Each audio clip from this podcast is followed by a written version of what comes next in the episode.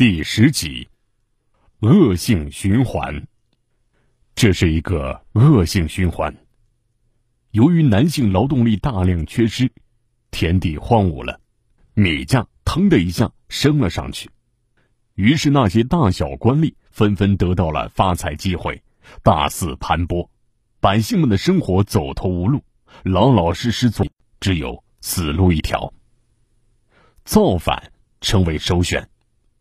于是，农民纷纷聚众起义，攻击城邑。对此，隋炀帝的处理方法极其简单粗暴，充分体现了他的特色。令郡县官吏搜捕，随获随斩，于是激起了农民更坚决的反抗。出兵也讲排场。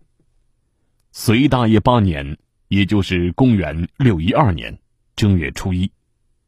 开年的头一天，杨广就从全国调集大军，每日发一军，连续发兵四十天。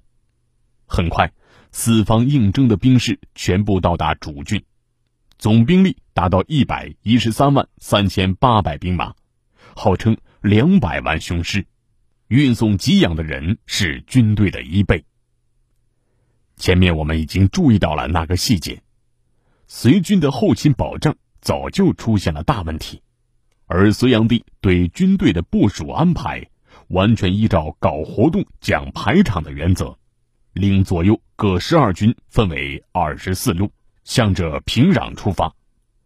二月九日，第一军出发，以后每日发一军，前后相距四十里，连营渐进，经过四十天才出发完毕。各军首尾衔接。鼓角相闻，锦旗相望，绵延千余里，果然是够排场。他的御营分六军，最后出发，长八十里，隋书称之为“金鼓出师之胜，谓之有也”。请看，隋军的不但有宫女后妃、文武百官，竟然还有和尚道士，天天念经做法，为的是如杨广希望的那样。保佑隋军旗开得胜。当然，也有人对此提出异议，只不过杨广根本不理睬，全部一个接受方法：杀头。于是便没人再敢言语了。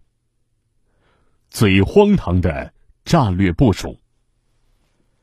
杨广如此兴师动众征伐，却又严令诸将，任何军事行动均需奏报。不得擅自做主，凡高丽请降，一律抚慰，不准进攻。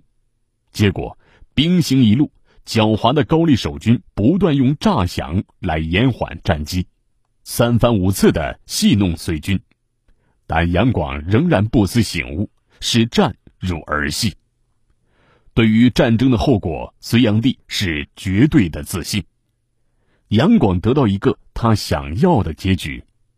在消灭高丽的同时，也顺便吓一吓周边小国，比如突厥、倭国什么的，以求威服四夷，一举建立起隋廷的强大朝贡体系。于是，他就依据高丽会投降的原则来部署战争。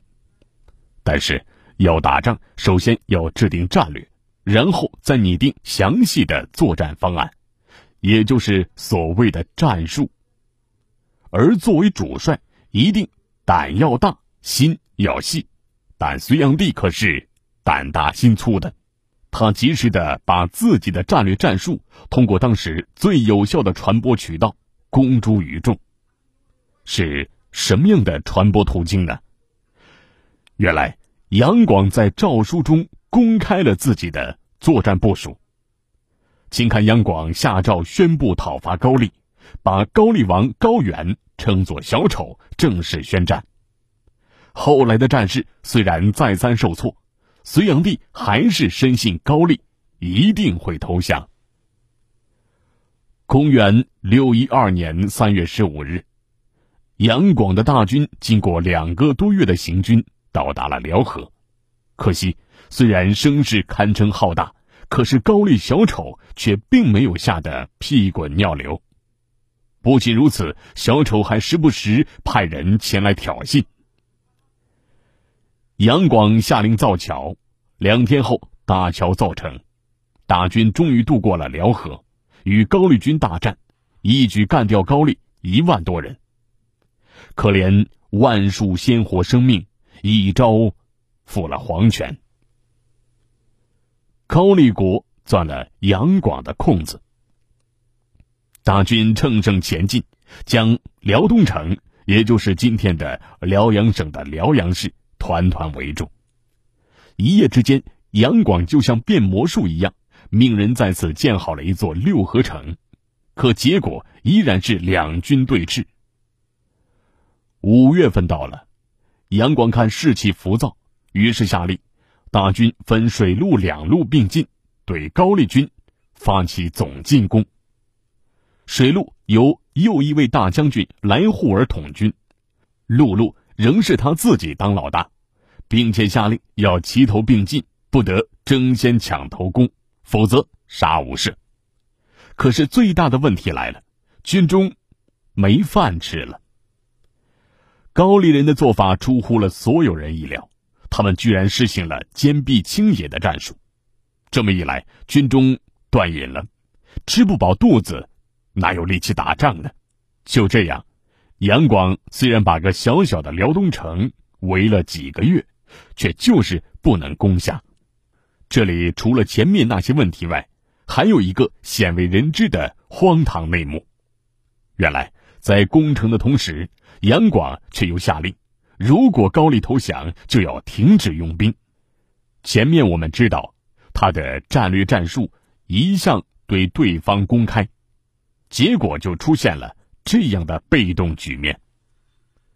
高丽人每当一看辽东城要被拿下，就赶紧派人举双手投降，诸将只能是干瞪眼，因为有令在先，并且还要按照他的要求事事先请示，绝对不得擅自行动。于是待到请示过了杨广，等他批准了下一步行动计划时。辽东城内的高丽人早调整好了防备，又能继续与隋军对抗了。宇文述一日之内七战七捷，于是隋军就一路狂追逃跑的小丑兵，向着高丽腹地长驱直入。隋军一直追到距平壤城三十里开外的地方，才扎下营来，一边等待前来接应的来护尔水军，一边等着敌军投降。可是等啊等啊，等来的却不是已知文德的再次投降，而是他捎来的口信，说是只要随军撤兵，他便带高丽王高原去杨广那里谢罪。宇文述见士卒疲惫不堪，又不见来霍尔的接应，而早已答应好了的出兵夹击高丽的百济军队，连影子都没有见到。再加上平壤城头也实在修得太高、太大、太坚固了，于是他就接受高丽的投降，下令班师。于是隋军垂头丧气的往回撤退。可是他们哪里知道，此刻的高丽军正在磨刀霍霍，准备对隋军发动突然袭击。